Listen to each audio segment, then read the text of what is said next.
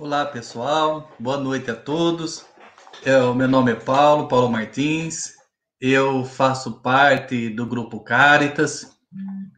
E é uma alegria muito grande estar aqui hoje para que juntamente aí com os nossos outros convidados possamos refletir sobre uma frase do nosso querido irmão Paulo de Tarso.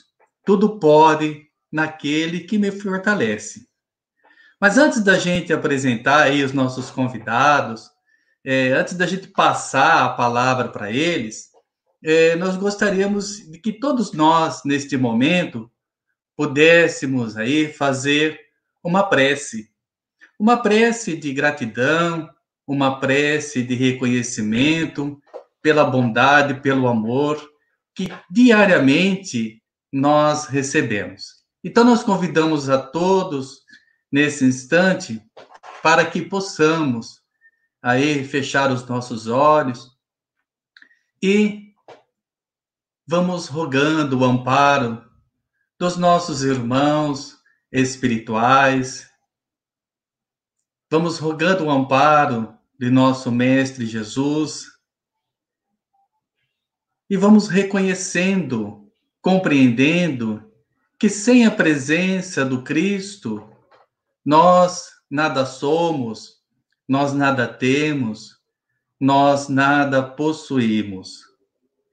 E vamos agradecendo a este, a este momento tão singelo, a este momento tão belo que ele nos oferece de estarmos juntos e juntos fazermos uma reflexão.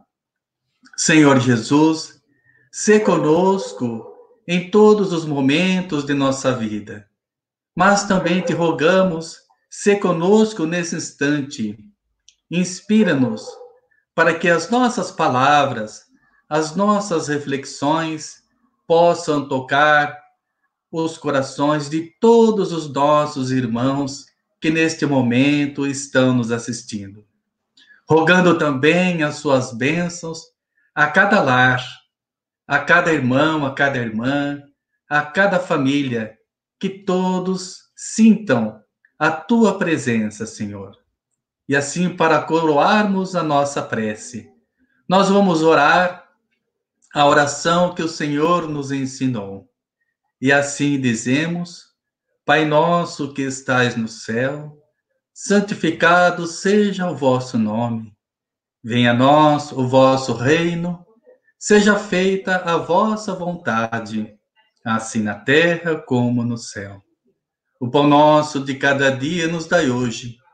Perdoai as nossas ofensas, assim como nós perdoamos a quem nos tem ofendido.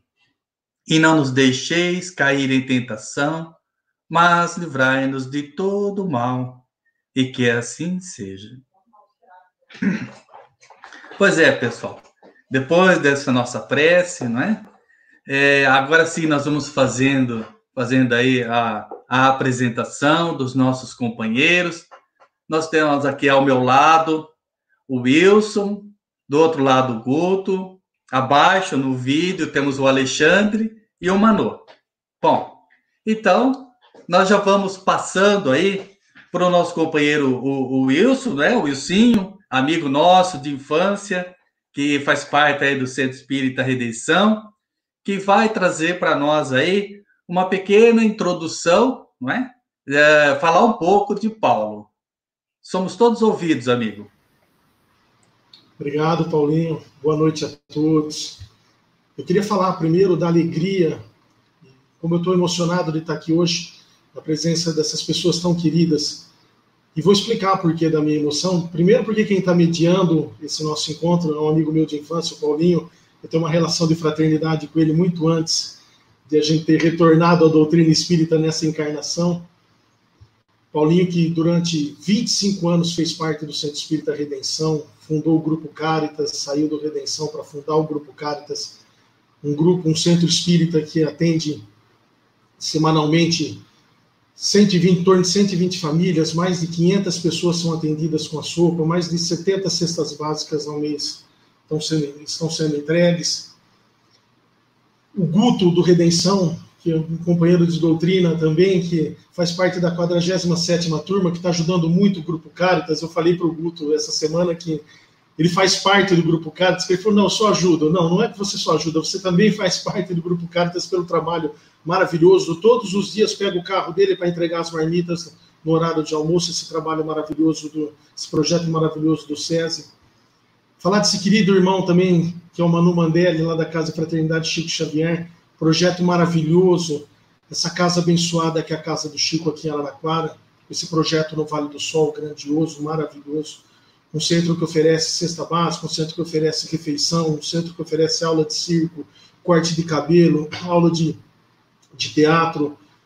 E falar do Alexandre, esse amigaço de Pederneiras, que eu não, tenho, não tive ainda a oportunidade de conhecer pessoalmente, já, já prometi que era que terminar a pandemia, nós vamos em caravana lá conhecer o Centro Amigos do Bem, esse trabalho forte, assistencial forte que tem a casa, esse trabalho doutrinário muito forte que é o Centro Espírita Amigos do Bem, então, é, eu fico muito emocionado que nesse momento que nós estamos atravessando tão desafiador, esse momento em que um prato de comida para muita gente é tão importante quanto a palavra do Evangelho, essas pessoas que estão nessa live hoje, que eu tenho o prazer aqui de estar dividindo essa reflexão, não esqueceram de cuidar dessas pessoas, não esqueceram de amar essas pessoas, então é uma alegria muito grande estar participando para falar de um tema apaixonante, para falar sobre Paulo de Tarso, especificamente de, uma, de um versículo de uma carta de Paulo.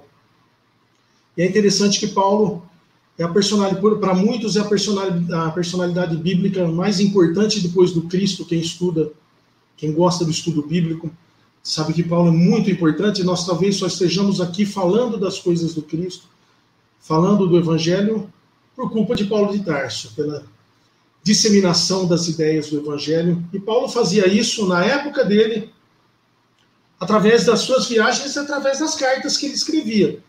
Naquela época em que Paulo estava encarnado, não existia WhatsApp, não existia e-mail, não existia o sistema de correios. A única alternativa ou era ir até a comunidade, ir até a pessoa que ele queria levar a mensagem, ou escrever uma carta que o portador levasse. E é muito interessante que dos 27 livros do Novo Testamento, 21 são cartas. Nós temos aí o Ato dos Apóstolos, nós temos o Apocalipse, nós temos os quatro evangelhos e temos 21 cartas. 14 de Paulo. 14 dessas cartas são de Paulo de Tarso. E diferente, por exemplo, de Tiago, o Tiago escreveu uma carta que está lá na Bíblia cristã. Essa carta era endereçada a todas as igrejas. Então, essa carta era lida em todas as igrejas. Entender também o conceito de igreja, a tradução que o Haroldo Dutra deu no Novo Testamento, igreja como sendo uma comunidade de pessoas que se reuniam para falar do Cristo, não a edificação, não um prédio, não um imóvel da igreja, e sim o conceito bíblico de igreja como uma comunidade de pessoas que se reuniam para falar do Cristo. Então a carta de Tiago era lida em todas as igrejas. A carta de Paulo era destinada ou a uma comunidade ou uma pessoa. A grande maioria delas, né, a grande maioria delas é endereçada a comunidades. Uma exceção só que Paulo escreveu uma carta aos Hebreus que não era endereçada a uma comunidade específica, mas todas as outras cartas de Paulo foram escritas ou para uma pessoa ou para uma comunidade, uma comunidade. E mais interessante de estudar Paulo, que nos deixa tão apaixonado pelo estudo de Paulo, nós temos aqui em Araraquara o NEP Francisco de Assis, que é dirigido pelo nosso querido irmão, nosso querido amigo, parceiro de doutrina, Gustavo Gandolfi. Nós criamos um braço aqui no NEP Francisco de Assis para estudar as cartas de Paulo. E tem sido um desafio maravilhoso.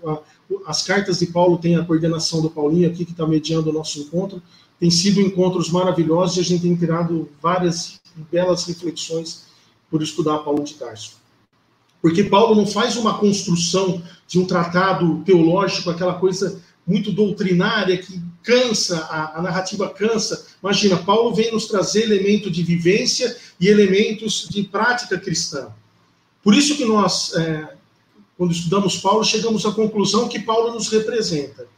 Paulo é a personalidade bíblica que talvez mais nos represente porque ele fala da vivência cristã, ele fala da prática cristã, ele fala das dificuldades.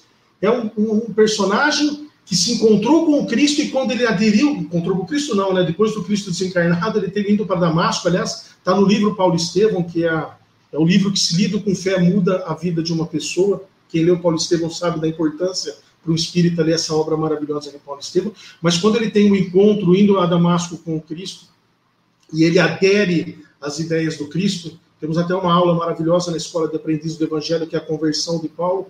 Mas quando ele adere às ideias do Cristo, Paulo é, tem consciência dos seus erros, sabe do, do, do que cometeu, ergue a sua cabeça e pega para si o desafio de levar as ideias do Cristo adiante. Por isso que ele nos representa, nessa dificuldade que nós temos, que é a nossa evolução espiritual, essa, essa bandeira que o Espiritismo tão bem levanta, que é o da reforma íntima, de você evoluir espiritualmente, de você é, travar uma briga diante do espelho, não é a imperfeição do outro, não é o defeito do outro, é o seu defeito, a sua imperfeição. Nessa história de evoluir espiritualmente, ninguém nos representa melhor do que Paulo, para aderirmos às ideias do Cristo, aos ensinamentos do Cristo e travarmos essa batalha diária. E Paulo nunca renegou as suas origens, nunca renegou as suas ideias, nunca renegou o seu passado. Sempre ciente da situação em que ele estava vivenciando e sempre confiante na superação dos desafios. Até nessa, nós vamos falar hoje, o tema de hoje, tudo pode naquele que me fortalece, está lá na carta de Paulo aos Filipenses, no capítulo 4. Mas para ver como Paulo nos representa de uma maneira muito forte, no capítulo 3, ele vai dizer que ele é, que ele é, é meu nome é Paulo de Tarso, fui circuncidado no oitavo dia, de linhagem de Israel, da tribo de Benjamim, hebreu dos hebreus, segundo a lei fui fariseu.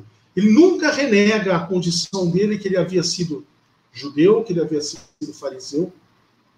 Segue em frente, segue adiante, mesmo tendo perseguido e tendo colaborado para a morte de muitos cristãos, ergue a cabeça, segue em frente e enfrenta todos os desafios da vida. A palavra de ordem de Paulo de Tarso é a fé e a superação. Por isso que Paulo nos representa de uma maneira tão maravilhosa, de uma maneira tão bonita. Porque ele reflete, ele traz consigo a proposta trazida e vivenciada por Jesus Cristo, a proposta da fraternidade, a proposta de você internalizar dentro de ti a mensagem do Evangelho, a mensagem do Cristo, uma mensagem de caráter individual e uma mensagem de caráter social. Nós temos que nos melhorar para então melhorar o mundo. Aquela máxima que Jesus diz aos fariseus: amar ao próximo como a si mesmo, amar ao próximo como a si mesmo, né? amar, amar ao próximo como a si mesmo. Isso é uma grande verdade, porque as pessoas esquecem disso. Para você poder amar o próximo, você também tem que aprender a se amar. Não, não a questão do egoísmo, da vaidade, de maneira nenhuma, a autoestima. Você tem que ter autoestima, você tem que acreditar primeiro em você, para que você possa acreditar que você vai superar as dificuldades da vida, que você vai superar as dificuldades que a vida vai te apresentar. Por isso que Paulo é maravilhoso, a palavra de, de, de Paulo é a superação. E esse tema de hoje é uma carta que Paulo escreve da prisão à comunidade de Filipe, aos filipenses.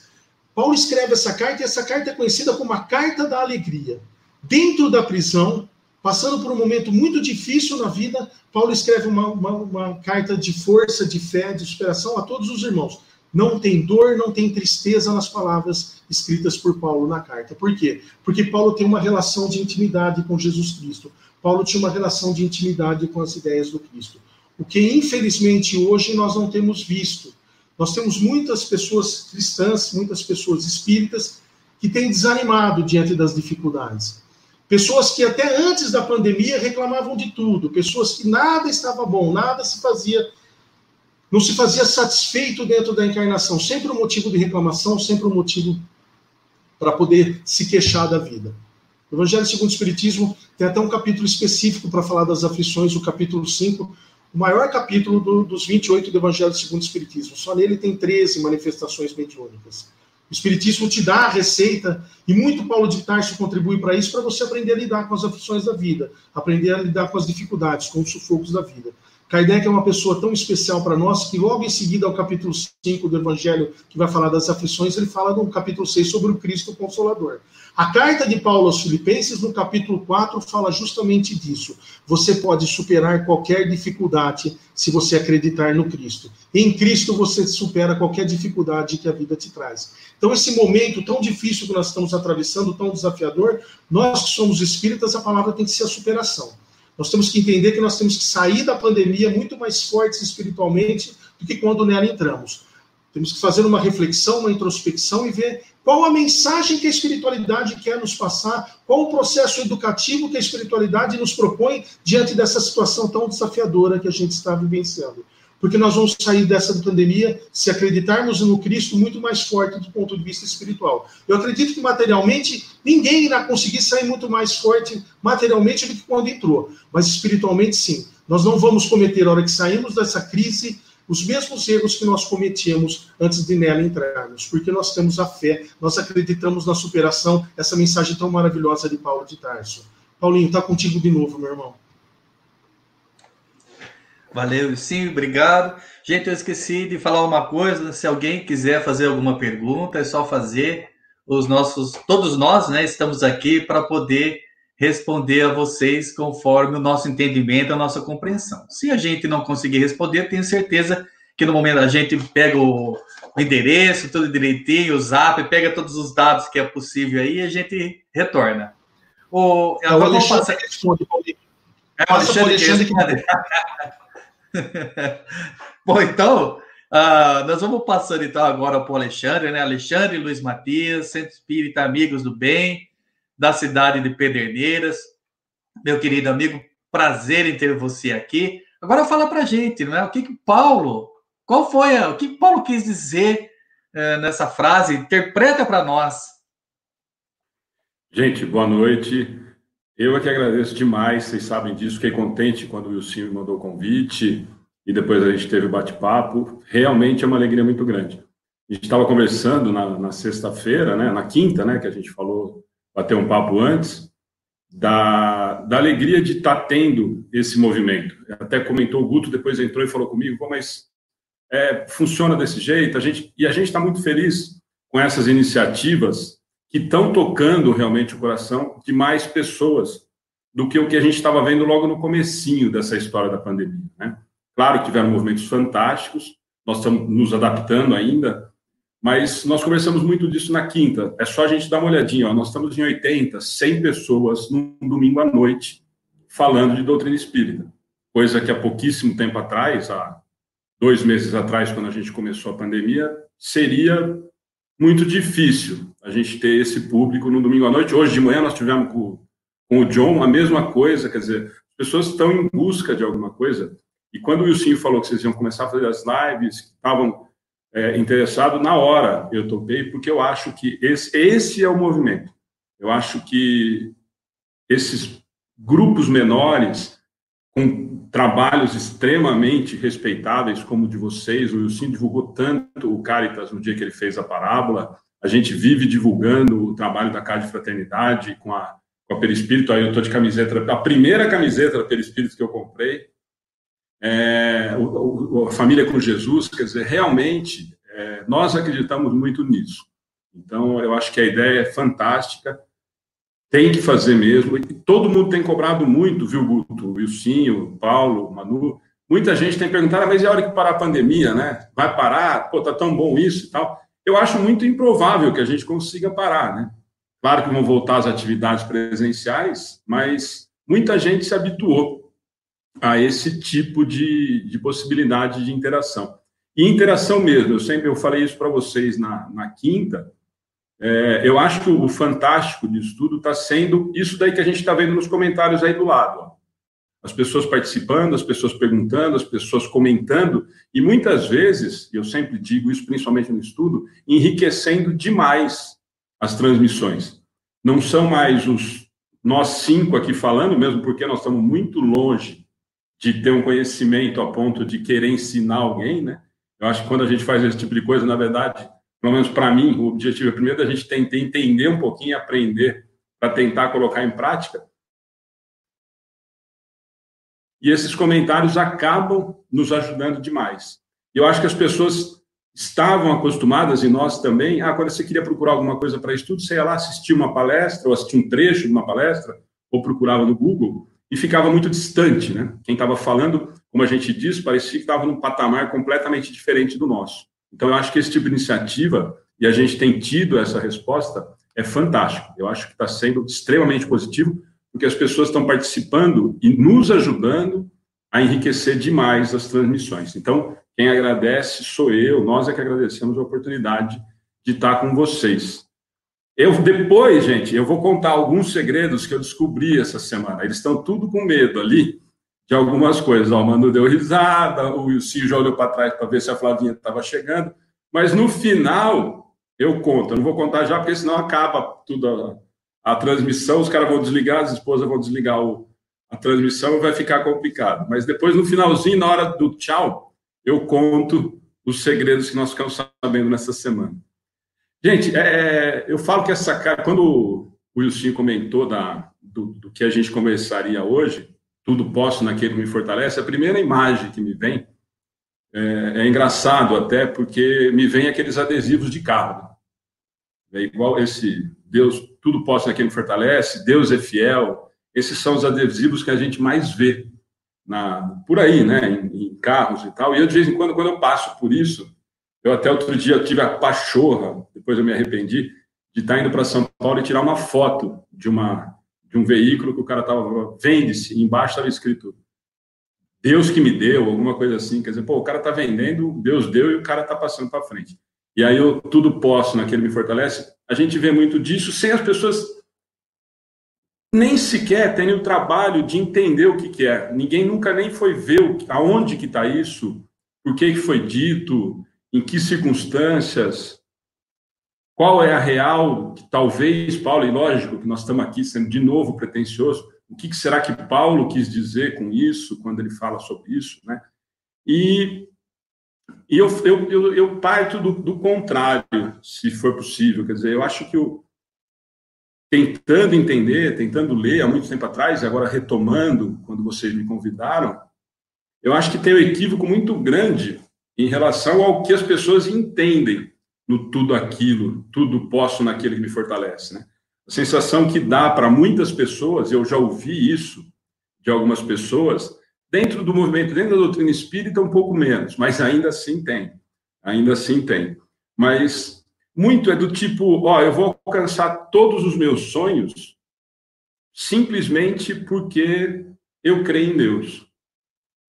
E nós sabemos muito bem que não é assim. Ou posso fazer tudo o que eu quiser, mesmo que tiver equivocado. Nós podemos, nós temos a orientação, nós temos o livre-arbítrio em relação a isso, mas claro que isso nos trará consequências, isso nos trará alguns tipos de situações, provavelmente, que não vão ser as que a gente imagina quando a gente lê esse, é, esse trechinho só, né? E por isso que eu falo, as pessoas pegaram essa frase como muitas, né?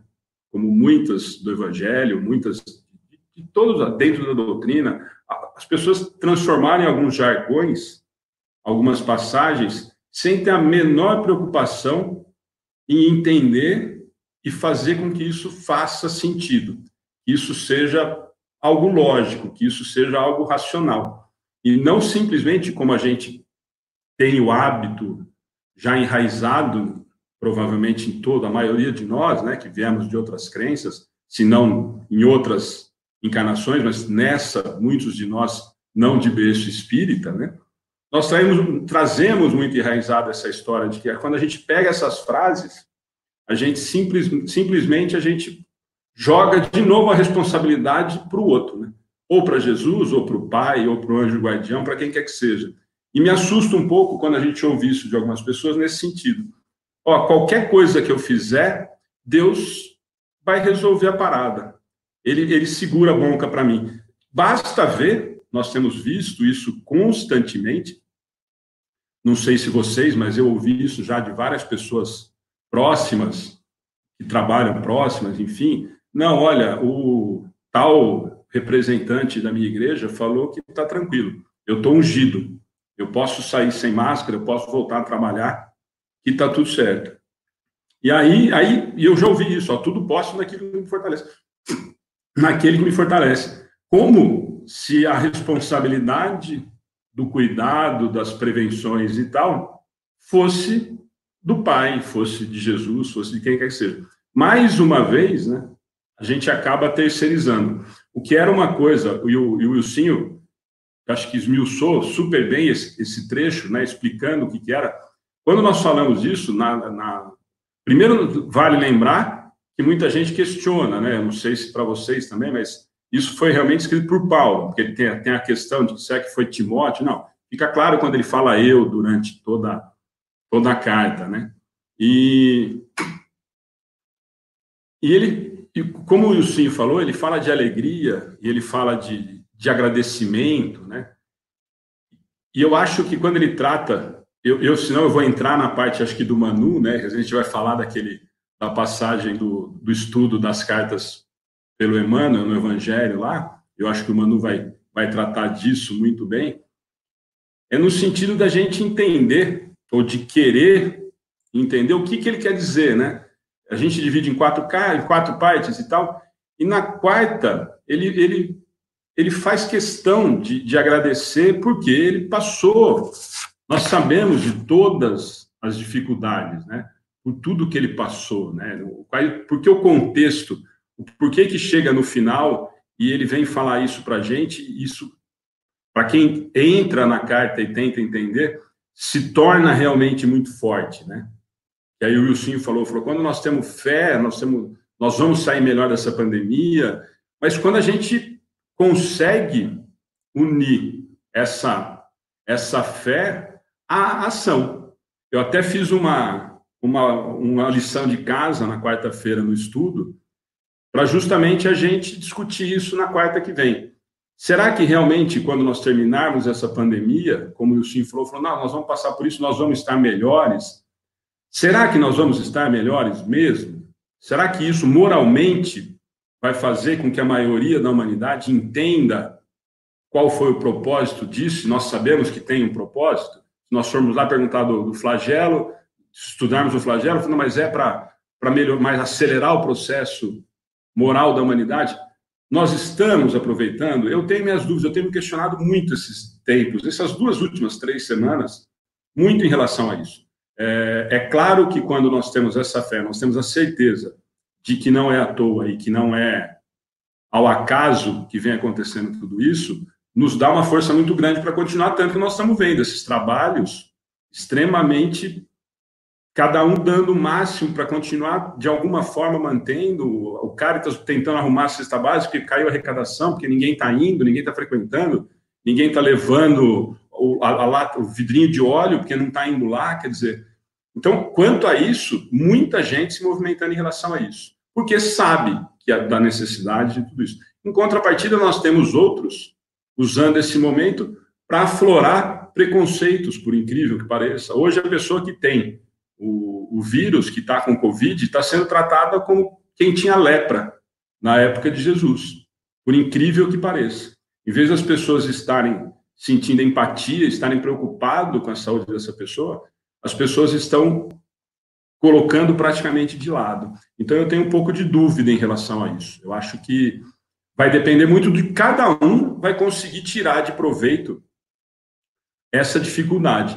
E aí, só para finalizar, em relação a, a, ao, meu, entendimento de, desse pequeno trecho, né, do, dessa fala de Paulo, eu acho que a grande, o que deveria, quando a gente conseguir entender isso para colocar em prática, é, é realmente a gente usar essa frase para a gente entender as dificuldades que nós vamos passar.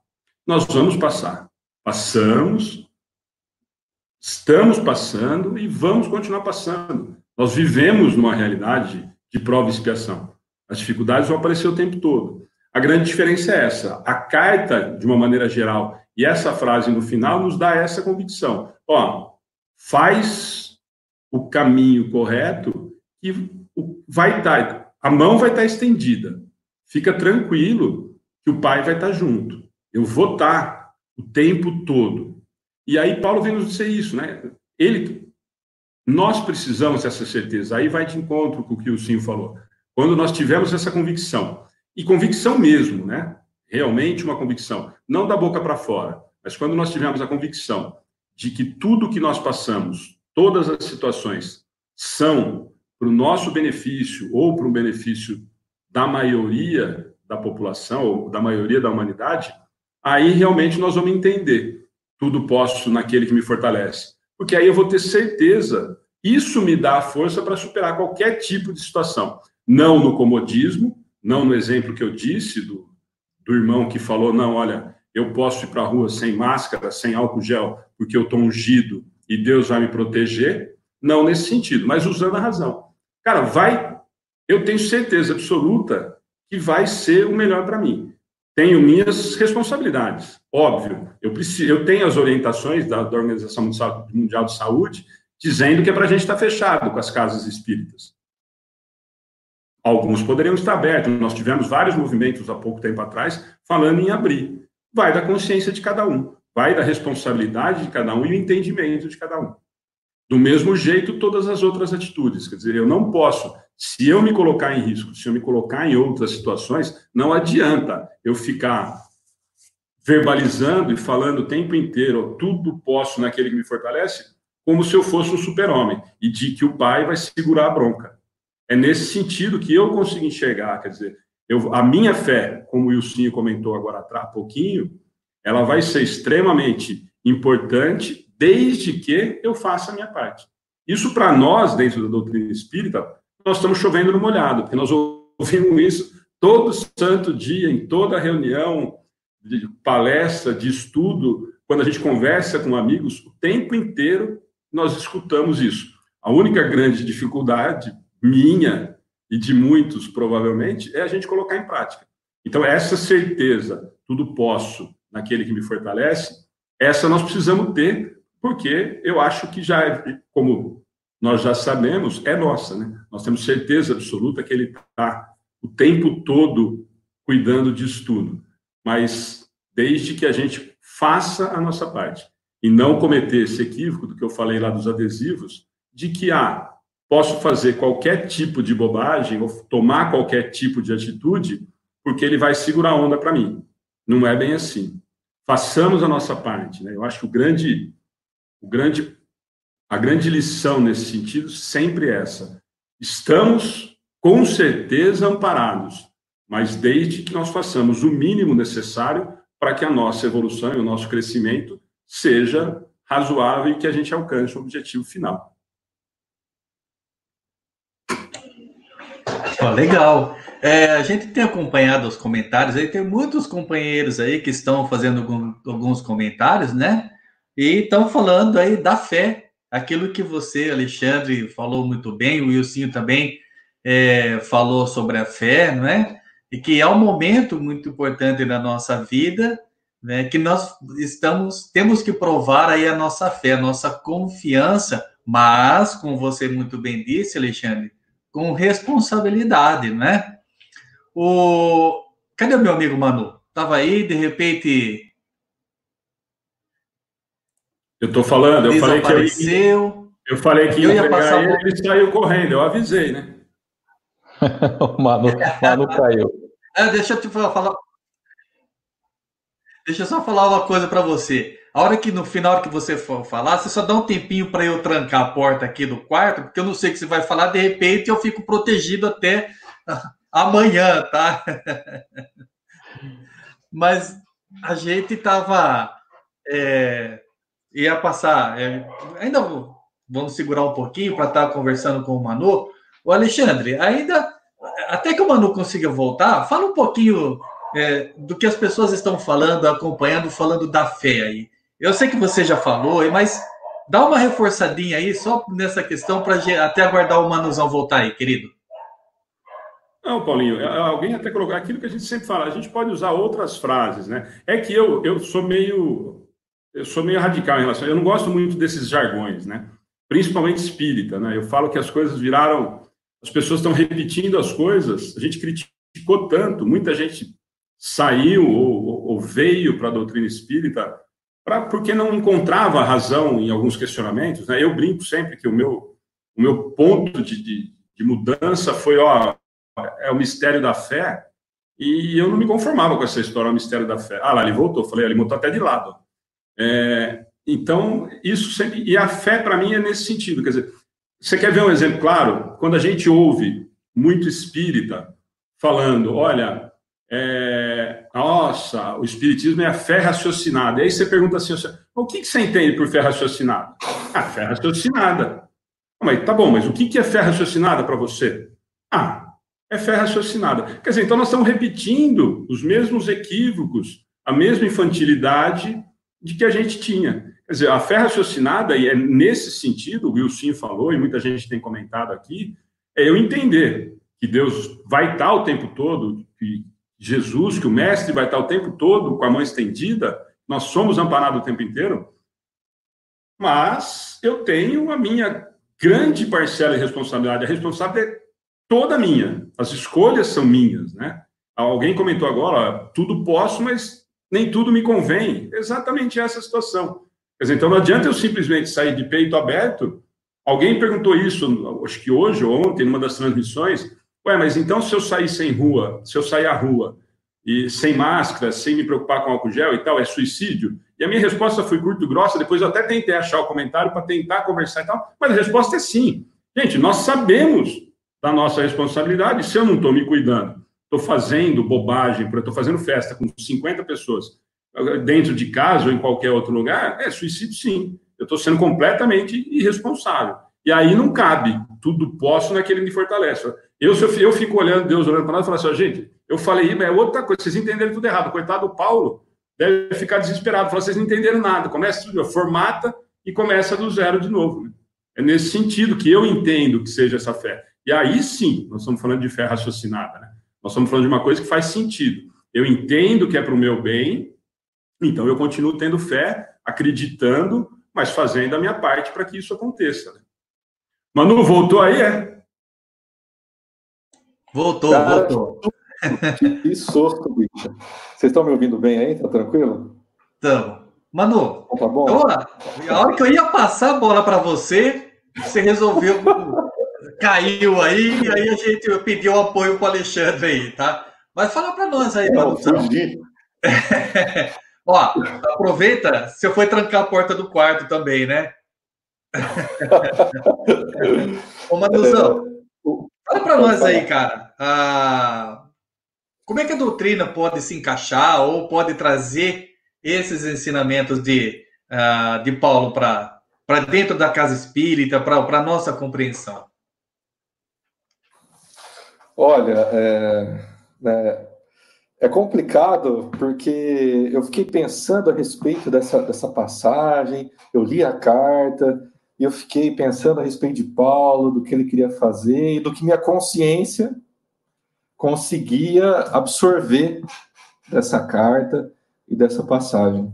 E a gente vê que Paulo é extremamente consciente. Ele é extremamente lúcido. Né? E o que, que, o que quer dizer a consciência? É sentimento ou conhecimento que permite ao ser humano vivenciar, experimentar ou compreender aspectos ou a totalidade do seu mundo interior.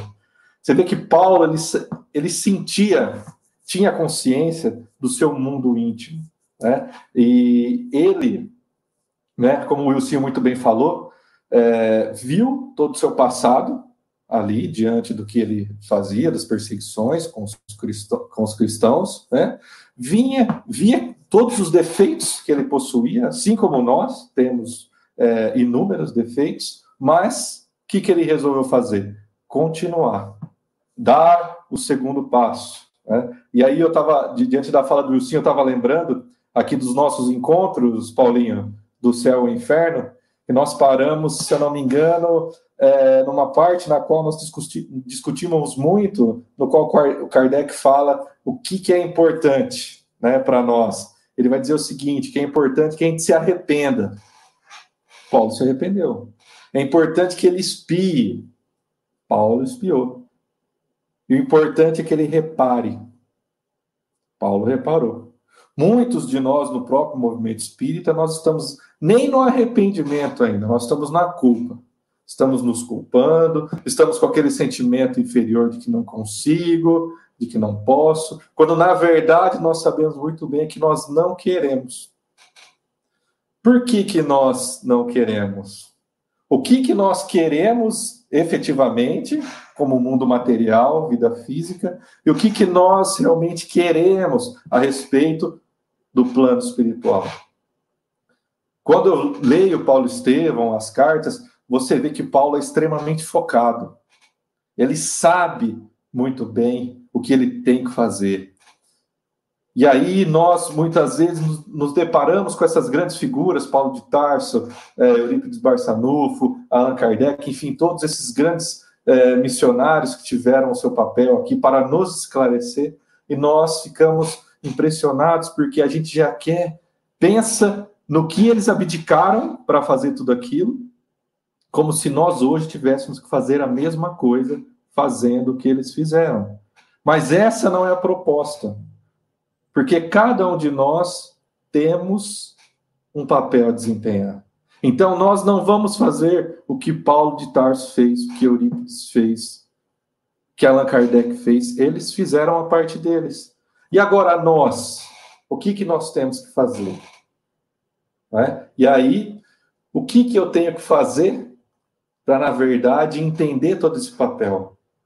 Porque às vezes nós miramos no grande e esquecemos do mínimo. Nós esquecemos da cesta básica, nós esquecemos da, da conversa fraterna, e é isso tudo que faz com que nós nos estabilizemos, que nós cresçamos em base sólida. Kardec, ele vai questionar os espíritos, na verdade, Santo Agostinho, na questão 919, ele vai dizer o seguinte: qual é o meio mais eficaz que tem o homem de se melhorar nesta vida e resistir à atração do mal? Um sábio da antiguidade vos disse: conhece-te a ti mesmo. Veja que Paulo, diante daquela circunstância, ele conhecia a si mesmo. E quando nós queremos assumir a tarefa do outro, nós não nos conhecemos e não vemos o que nossa consciência e as circunstâncias nos pede. Então, essa quarentena que nós estamos passando forçada dentro de casa, justamente é para que nós, na maioria, ou na sua totalidade, fizesse como né, o Alexandre colocou. Que todos nós estivéssemos pensando a respeito do que nós estávamos fazendo, o que, que o mundo, a humanidade está pedindo e qual é o meu papel de cristão espírita a partir de agora. Então, precisamos realmente nos conhecer, porque senão fica complicado de seguir, complicado de, de, de, de nos entender nesse mundo de provas e expiações, que tanto queremos o um mundo regenerado, o um mundo é, de regeneração, querendo que alguém vá e faça, descartando a nossa ação individual. E isso é muito importante. E Kardec ainda questiona, na 919A, né? conhecemos toda a sabedoria desta máxima, porém a dificuldade está precisamente em cada um conhecer-se a si mesmo. Qual o meio de consegui-lo? Santo Agostinho responde: Fazei o que eu fazia quando vivi na terra. Ao fim de cada dia, interrogava minha consciência, passava em, revista o que fizera e perguntava a mim mesmo se não faltara algum dever se ninguém tivera motivo de mim se queixar. Foi assim que cheguei a me conhecer e ver o que em mim precisava de reforma. Então, se todas as noites nós nos colocarmos nessa posição de humildade a respeito de nós mesmos, com uma análise desapaixonada, sem querer ter razões, nós conseguiremos, com a ajuda de Deus, com a ajuda do nosso anjo da guarda, ver os pontos nos quais nós temos que trabalhar. Porque são pontos que vão fazer com que nós nos fortaleçamos. Nós não conseguiremos chegar ao mundo de regeneração se nós não passarmos por todas as etapas. Nós não conseguiremos ir para os mundos felizes se nós não galgarmos todos os passos, todas as circunstâncias. E nós que somos espíritas, que nos dizemos espíritas, portadores do livre-arbítrio, do conhecimento, né, da ciência espiritual, qual que é o nosso papel? O que realmente estamos fazendo efetivamente hoje, em momentos de prova coletiva? Estamos nos desesperando ou estamos procurando formas de contribuir, mesmo que não seja materialmente. Temos aqui a oportunidade de trabalho, que a cada passo, que a cada sopa distribuída no Caritas, fortalece, inspira, fortalece, inspira e elucida. O nosso maior problema hoje é querer conhecer, sentir o Cristo apenas pela leitura. Isso não é possível. Isso não é possível porque Mateus, no capítulo 25, de 35 a 40, diante da seguinte passagem, Jesus diz o seguinte: né? Porque tive fome e deste-me de comer, tive sede e deste-me de beber. Era estrangeiro e hospedaste-me, estava nu e vestiste-me, adoeci, vieste me ver. Então os justos lhe responderão, dizendo: Senhor, quando te vimos com fome? Quanto, quando estava nu? Quando estava com sede e deste né, de beber? E ele responde: Em verdade vos digo que quando fizestes a um destes pequeninos irmãos, a mim o fizestes. Então, quando estamos íntimos do Cristo, como o Wilson muito bem colocou no início, quando ajudamos aquele que precisa. E veja que quando damos água àquele que tem sede, estamos dando a quem? Ao Cristo. Quando damos aquele cobertor, que agora vai chegar o inverno, estamos dando cobertor para quem se aquecer? Para o Cristo. E quando deixamos de fazer? E quando negamos água àquele que tem sede? Estamos negando ao Cristo, talvez? Quando escorraçamos aquele que vem até a nossa porta, estamos escorraçando quem? Ao Cristo.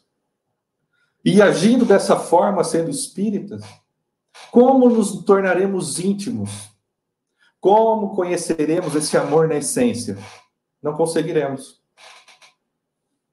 E assim diremos que o centro espírita é fraco, que o redenção é fraco, que a casa de fraternidade é fraca, que o Cartas é fraco. Ou seja, terceirizamos como sempre estamos fazendo a respeito da nossa própria vida.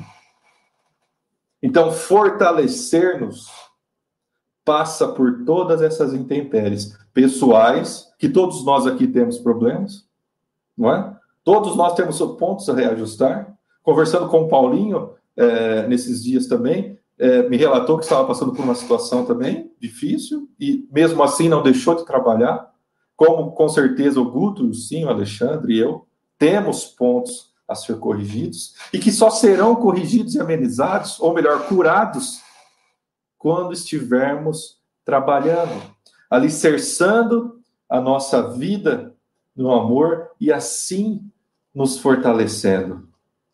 Paulo vai dizer na carta: alegrem-se sempre no Senhor. Novamente direi: alegrem-se.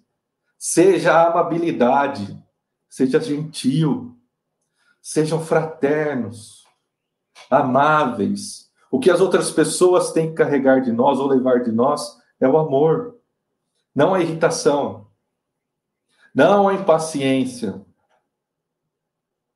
não a injúria, não a maledicência, e sim aquilo que melhor nós cons conseguimos dar. Mas como eu sei do que eu tenho para dar? Assim, quando eu me virar para mim, cada um fizer essa análise íntima e ver a oportunidade que nós estamos tendo em estarmos aqui hoje, né? Acho que foi o Wilson que disse a respeito da internet, se Paulo tivesse internet, né? Se as coisas estivessem é, no meio tecnológico lá antigamente, eles usariam tudo isso. E às vezes nós ficamos ainda meio receosos a respeito de utilizar, de não utilizar. Não, nós temos que falar.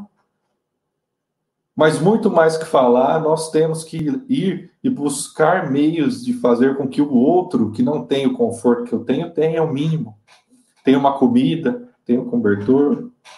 Claro que com a resposta e com a educação evangélica, para que não só nós tenhamos o conhecimento, mas para assim mas para que todos tenham e entendam a situação e tenham a força, que consigam se fortalecer. E assim, nesse compromisso, nessa intimidade com Cristo, nós conseguiremos sair fortalecidos. Porque eu tudo poderei, mas tudo o quê? Como o Alexandre muito bem comentou a respeito da frase do carro, né? Será que Deus está preocupado realmente com o carro? Ó, oh, vou fazer com que Alexandre compre um Corsa, um, sei lá. Não. Isso são recursos materiais que nós mesmos fomos é, construindo temporariamente, já que não somos donos. Mas se temos todas essas oportunidades, é para que nós exercitemos o nosso coração em relação a facilitar que o outro tenha também. Então, se eu tenho comida e outro não tem, eu sou um facilitador para que o outro tenha. Porque nós não temos nem a, a, a, o documento de propriedade do nosso próprio corpo físico, nós teremos alguma outra coisa? Não. Então, nós, no movimento espírita, nós precisamos ter um pouco mais de consciência a respeito do irmão, que é como Paulo inicia a carta. Né? Portanto, meus irmãos, a quem amo e de quem tenho saudade. Ele aqui não se refere de irmãos consanguíneos, até onde eu sei, e sim de irmãos que estão na batalha. Como o próprio Cristo vem nos orientar na procuração do Pai Nosso, que o próprio nome diz que é Pai Nosso, então temos que ver todos numa grande irmandade. Não mais parentesco, parentesco sanguíneo a respeito de irmão, tia, avó e avô. Não, todos nós somos irmãos. Mesmo sendo tias e tios. Veja que Paulo tinha essa, essa grandeza de consciência. E que nós podemos ter se nós fizermos um exercício de iluminação do coração e da mente. Então, diante dessa passagem, eu não sei se estourou meu tempo, estourou, Guto? Eu fiquei de, de cronometrar aqui, mas eu me empolguei aqui e esqueci. Então, diante da, de tantas, tantas coisas acontecendo, né? Então, então, beleza. Então, quando nós tivermos esse cuidado, né? O que, que vai ser um coronavírus? O que, que vai ser uma pandemia? O que, que vai ser um terremoto? O que, que vai ser uma catástrofe? Já que todas a consequência maior disso é, é para que nós evoluamos, para que nós é, criemos a consciência fraterna a respeito daquele que passa dificuldade. Será que ainda nós precisamos passar por tudo isso para olhar para o lado e ver que quem está do nosso lado também ri e chora? É? Que tem dificuldades, que tem facilidades e de quem dependemos? Assim, compreendendo as nossas fraquezas, nos fortalecemos, porque temos que ter a humildade no nosso coração em saber que temos um Pai infinitamente amoroso, que nós, com a nossa pequena consciência, não conseguimos medir, que nos ama e nos dá a oportunidade de vir aqui novamente para fazer diferente.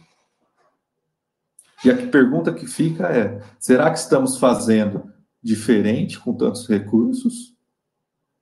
ou nós estamos ainda nos dando desculpa e vivendo daquela maneira antiga que no qual nos colocou na situação de aflição.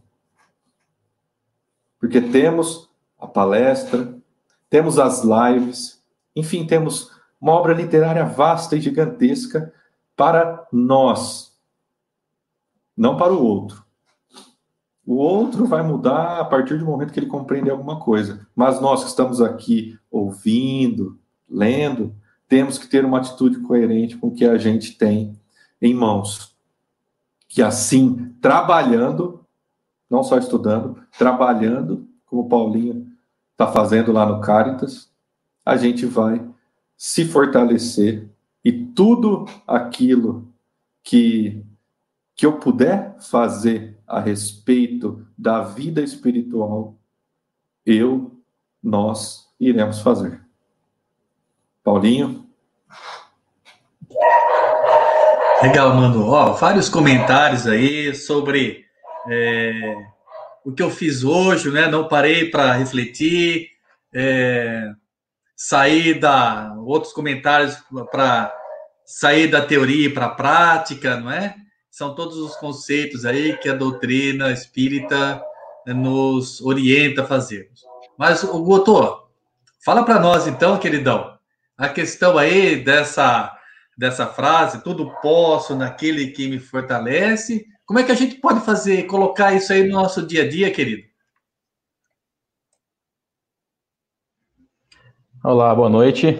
Eu sou o Guto Seixas, é, eu sou aluno da 47ª Escola de Aprendiz do Evangelho do Centro Espírita Redenção. Sou trabalhador também da Casa Espírita Irmão Olívio. É, bom, estou muito feliz de estar aqui com vocês, né? É, Para mim é um sonho realmente em conseguir é, participar de uma live com todos vocês e de conseguir é, realizar, né? Essa live para tantas e tantas pessoas. A gente está aí com 100 pessoas acompanhando a todo momento. Eu agradeço. É, depois eu queria pedir para o Manu comentar a respeito da construção lá da casa do Chico. Tá, Manu? No final, depois você, por favor. É bom, Paulo de Tarso. Toda vez que eu penso em Paulo, sempre me vem o conceito assim de queda e ascensão. O que a gente tem, né? O que a gente pensa como ser. E se a gente pensar aí do lado material, Paulo ainda Saulo, né? Ele era filho de família rica, né? Doutor da lei, tinha todos os recursos, tinha um futuro brilhante pela frente, né, em, em plena ascensão material aos nossos olhos. Mas em compensação, em uma queda espiritual gigantesca, né? Uma pessoa orgulhosa, com todos os defeitos, uma pessoa egoísta, né? Perseguia os cristãos, como a gente bem sabe aí da história. E aí a gente tem o outro lado, a gente tem Paulo com poucos recursos, né? É, tendo que trabalhar aí tudo, todo o evangelho do Cristo de uma forma tão simples e humilde, e ao, a, aos olhos materiais, de repente, a gente não enxergar toda essa grandeza nele, mas em compensação, em uma ascensão é, meteórica, espiritualmente falando. E aos nossos olhos, né? O que, que a gente pensa sobre isso? A gente ainda está preocupado é, em correr atrás do que é material, deixando completamente de lado o que é espiritual? Como é que a gente tem lidado com isso na nossa vida? E é importante a gente frisar que é, deixar de lado o material não é uma solução, óbvio.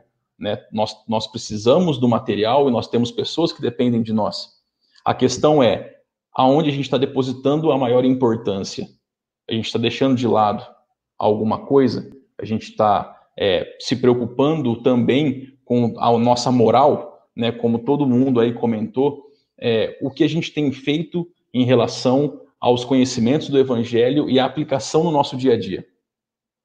A gente vê uma analogia muito clara com queda também. É, a gente tem aí Paulo com a queda do cavalo, alguns estudos dizem que é um camelo, né, na estrada de Damasco.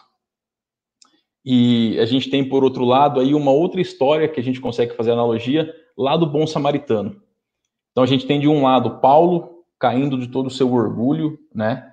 E realmente caindo de joelhos de frente com Jesus, se arrependendo de tudo que tinha feito, né? E modificando o seu ser naquele momento, mas precisando ter sofrido tudo que sofreu, com inúmeros e inúmeros chamados sutis que ele não quis ouvir, né? A gente teve aí, para quem leu a obra toda de Paulo Estevão, vai conseguir, ele teve vários chamados e ele deixou até que fosse o último chamado, aquele que fosse derrubar mesmo, a expressão cair do cavalo, muito bem nisso para gente. E por isso, às vezes, eu até comento com a minha esposa, eu prefiro eh, não deixar esse ponto, eu prefiro escutar aí o chamado amoroso, não deixar o chamado dolorido, né? E a gente tem, por outro lado, é o bom samaritano, que ao ver um irmão precisando de auxílio na estrada, é, por vontade própria, ele desce do cavalo e faz o oposto, ele pega o seu irmão e coloca no cavalo para levar ele, né, para receber o auxílio que ele precisava. Então, quem somos nós nesse momento? A gente conseguiria sair de uma posição aparentemente de ascensão material para auxiliar um irmão? A gente conseguiria utilizar desse nosso recurso que é tão importante no mundo que a gente vive para auxiliar os nossos irmãos? Ou a gente está preocupado em é, adquirir e é, juntar riquezas materiais. É, lá em Filipenses, né, no capítulo 4, versículo 13, que a gente está falando da carta, tudo posso naquele que me fortalece. O que, que significa esse tudo posso? Como todo mundo comentou. A gente está preocupado aí, é, se eu seguir o evangelho, eu vou ter tudo o que eu quero, eu vou conseguir o meu carro, Deus vai me prover, né? É disso que fala. Se eu tiver é, atrás, né? Se eu tiver sempre seguindo os passos do mestre, eu estou garantido com tudo que eu preciso. A gente sabe que isso não é verdade. Que na verdade o que está querendo dizer é você vai ter o necessário para você viver e vai ter sim riquezas espirituais. Qual é a sua preocupação nesse momento? Riquezas materiais ou espirituais? Então, não se preocupe é, com relação a conseguir é, levar a sua vida, né? Se preocupe sim em ganhar o seu sustento, óbvio, mas não deixe de lado o seu estudo e o auxílio dos seus irmãos. A gente tem aqui inúmeros irmãos, cada um com o seu trabalho. Cada um trabalha de uma forma. Eu me sinto muito feliz de ter a oportunidade de auxiliar em um trabalho hoje, como Paulinho citou a respeito das marmitas. E a gente tem lá em Mateus, no capítulo 6, o versículo é 33, onde ele fala: Buscai primeiro o reino de Deus, e todo o resto vos será acrescentado. Nós temos fé nisso? A gente acredita realmente que se a gente se preocupar com o reino, em buscar somente o que é espiritual, com o reino de Deus, que todo o resto a gente vai ter aí acrescentado na nossa vida? Fica uma questão muito importante aí para a gente, né? Nós conseguimos hoje olhar para o lado e dividir o que a gente tem com os nossos irmãos? E não estou falando de grandes, de grandes quantias, não. É, todo mundo aqui é, trabalha para conseguir o seu sustento. Né? Todo mundo precisa trabalhar, ninguém aqui trabalha por opção. A gente consegue, com o pouco que a gente tem, olhar para o lado e dividir com o nosso irmão? A gente consegue perceber quando alguém precisa não só do material, mas às vezes de um abraço, de uma palavra. Paulo tinha isso. Paulo conseguia perceber. Ele passou por toda uma transformação e o primeiro passo, realmente, o arrependimento, como bem foi citado. E aí, Paulo se arrependeu completamente de tudo que tinha feito. Paulo espiou o que ele precisava. Quantos anos demorou para que ele conseguisse, é, de uma forma humilde, voltar a falar da palavra, né? Porque logo de início, né, ele teve aí mais um pequeno erro quando ele foi convertido e ele já tentou correr e falar e não deu certo. Ele ainda precisava vivenciar. Ele conhecia muito bem a parte é, literal, né? Mas ele não tinha vivência da doutrina, ele não tinha vivência no evangelho. E às vezes a gente também comete esse pequeno erro. A gente tem essa ânsia de falar, essa ânsia de querer levar para frente alguma coisa que a gente aprende, sem se preocupar se a gente já vivenciou isso na nossa vida. Mas Paulo serviu de exemplo também para isso. Talvez um dos maiores exemplos que a gente tenha com relação a, a cair, aprender com os erros e depois se levantar gloriosamente. A gente tem aí um exemplo na natureza que fala de queda, do quanto isso pode ser transformado em energia. É só a gente olhar uma queda d'água, né? Nós nós conseguimos hoje com os recursos, é, transformar uma queda d'água em uma grande quantidade de energia. E na nossa vida, a gente consegue cair e entender que aquele tombo ele serve de aprendizado e que ele é necessário para que a gente consiga se levantar e auxiliar os irmãos, ou consiga se levantar e alcançar a nossa evolução. A gente consegue entender hoje que uma queda ela significa aprendizado e que uma queda ela é uma coisa boa ou a gente se preocupa muito é, em cair, se vitimizar. E eu digo isso, é, como às vezes eu falo, eu estou falando, mas o meu ouvido está aqui. Para mim, é, eu sou o primeiro que aprende. Eu já me vitimizei muito por tudo que me acontecia. É uma coisa que eu tenho aprendido com auxílio, né, minha esposa que o diga, com muito auxílio, a não me vitimizar. A não achar que o mundo quer o meu mal, que tudo que eu faço está errado, que nada que eu tento dá certo. E eu passo isso hoje para que a gente tenta aprender aí mais alguma coisa. Se a gente está se vitimizando, a gente está durante uma, está no meio de uma pandemia. Como é que a gente está lidando com isso? A gente está muito preocupado é, em não, não se movimentar e reclamar dos nossos governantes, e reclamar da televisão, e reclamar. Reclamação que a gente mais sabe fazer, a gente sabe disso. Ou a gente está tentando buscar meios e caminhos para fazer algo. Porque, como o Manu falou, não espera que ninguém faça nada por você. Faça. Não espere que ninguém auxilie um irmão que você está vendo que precisa de ajuda. Ajude. Faça a sua parte. Eu acho que talvez essa seja aí é, a principal mensagem que Paulo deixa para gente. Ele abraçou a missão que ele tinha e cada um de nós tem a sua, como o Manu falou. Quando ele estava falando, me lembrei é, é, de um comentário que eu fiz em uma live. A gente tem aí em, em, em uma analogia com uma montadora de carros. Para que, que eu fui feito? Eu posso não ter sido feito para andar a 300 km por hora. Eu posso ser lá o meu Uninho 1.0. Eu vou andar mais devagar mas eu sou muito mais econômico. Então, assim, para que, que você foi projetado? Você não está aqui à toa, eu não estou aqui à toa. Deus tem um plano para cada um de nós. Basta que a gente tenha é, essa abertura espiritual, esse, esse, esse entendimento, né? essa busca por conhecimento, para que a gente consiga se afiar no plano. A gente foi uma coisa. Pode não ser para coisas gigantescas como Paulo, mas isso importa? Não importa.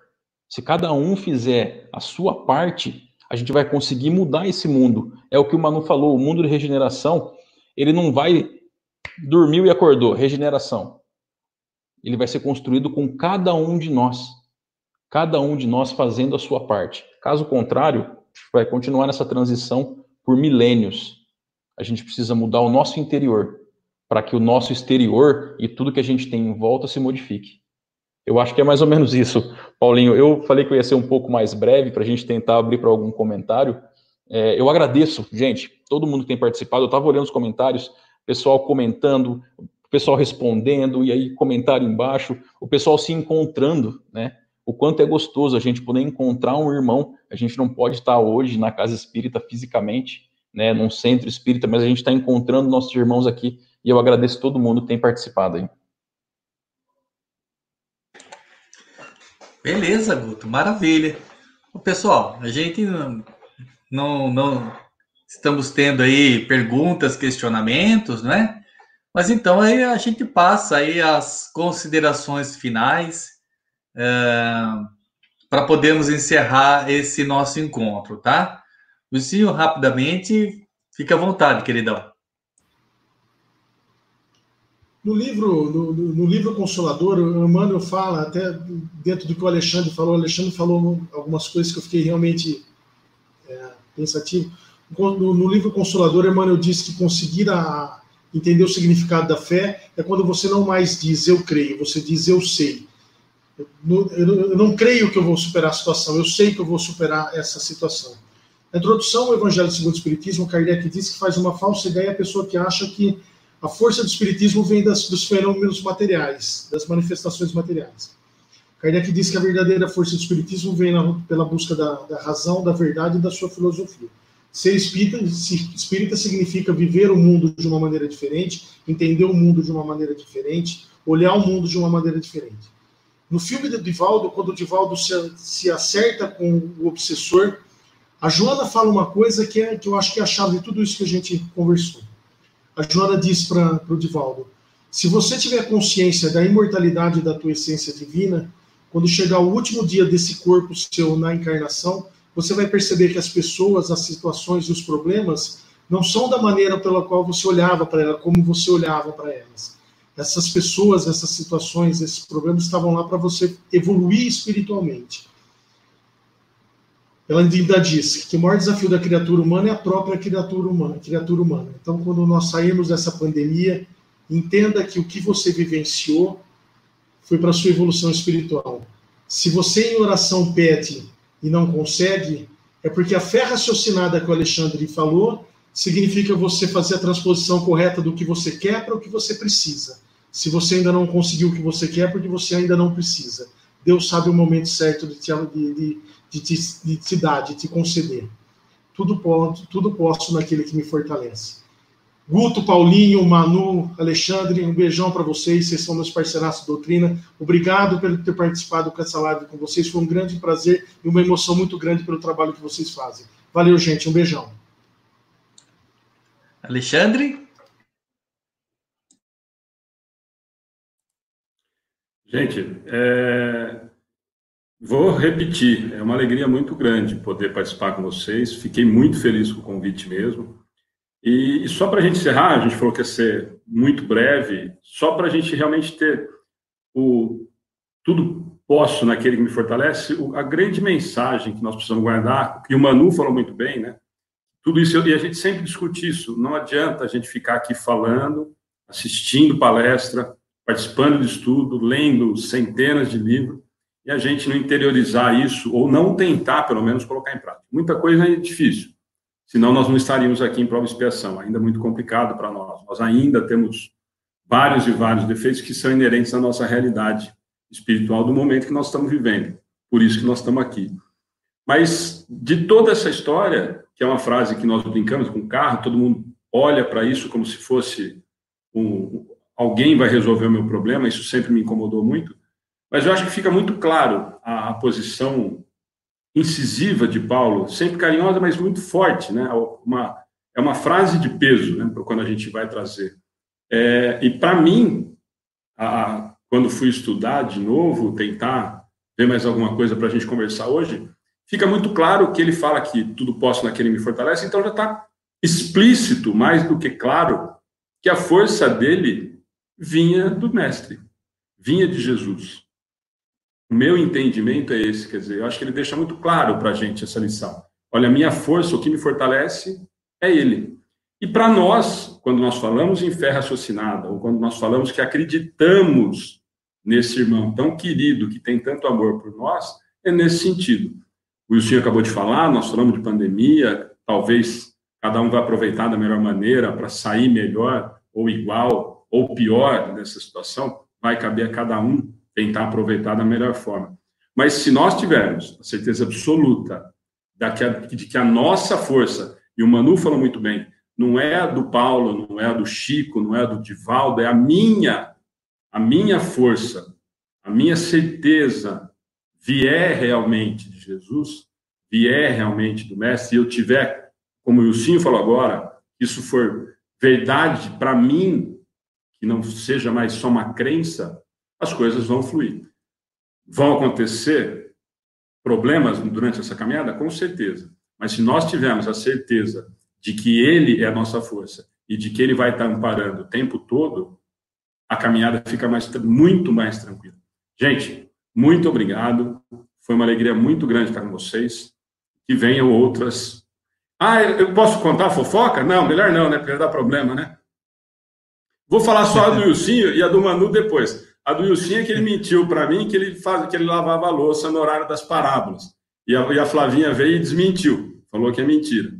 E o Manu é que ele é estrela e não aparecia esses dias no estudo. Eu falei que eu ia falar ao vivo aqui. Gente, beijo no coração. Eu vou desligar rapidinho porque o pau vai comer. Obrigado, Alexandre. Mestre Manu, suas considerações finais, queridão. Nossa, eu não acredito que ele fez isso, viu?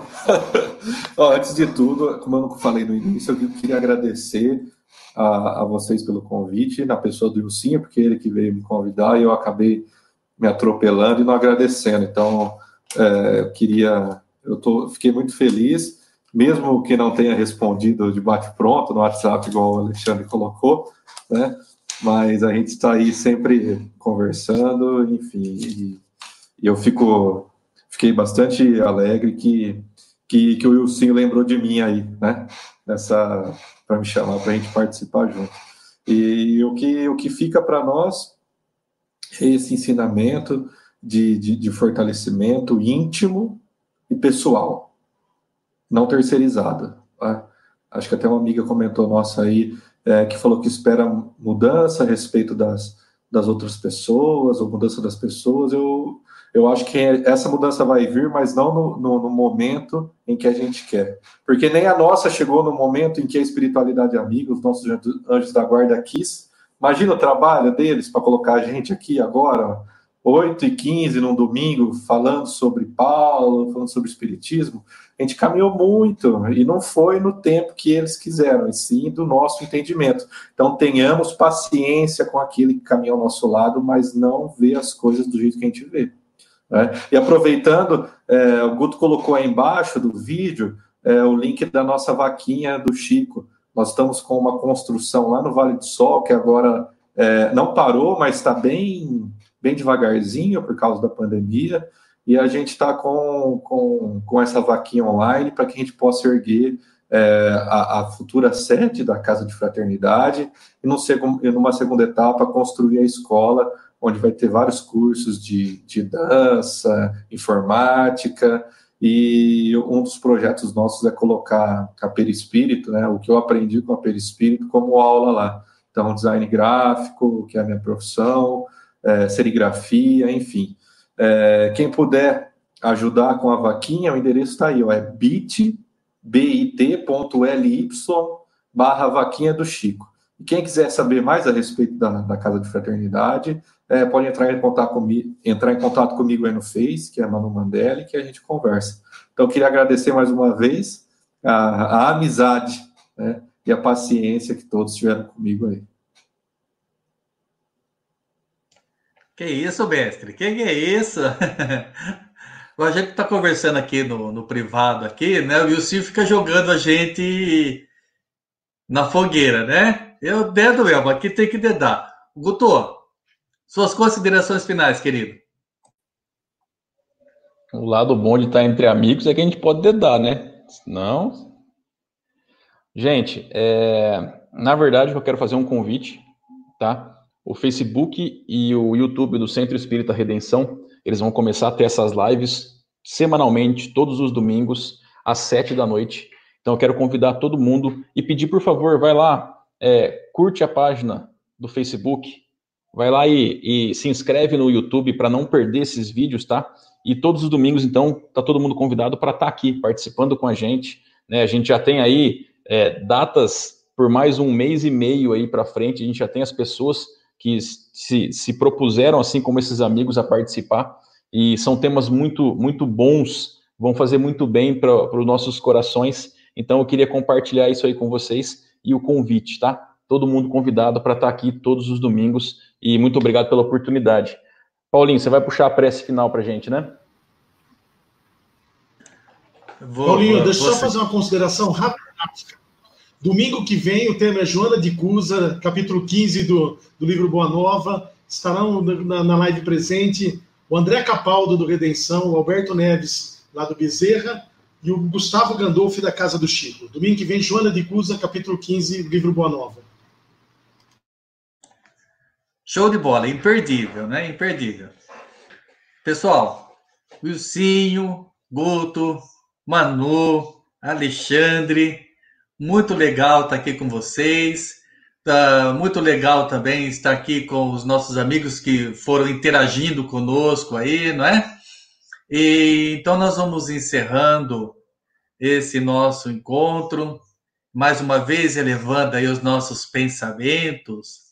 A Deus, nosso Pai Criador, rogando a Ele as bênçãos aos nossos lares, que a sua luz possa estar sempre em nossos corações, e lhe rogamos, Pai, que cada irmão que adentrar ao nosso lar sinta a tua santa presença Agradecemos a Jesus, o nosso Mestre, por todas as orientações, pelo seu amor, pelos seus exemplos, pelas suas palavras que tão bem faz aos nossos corações.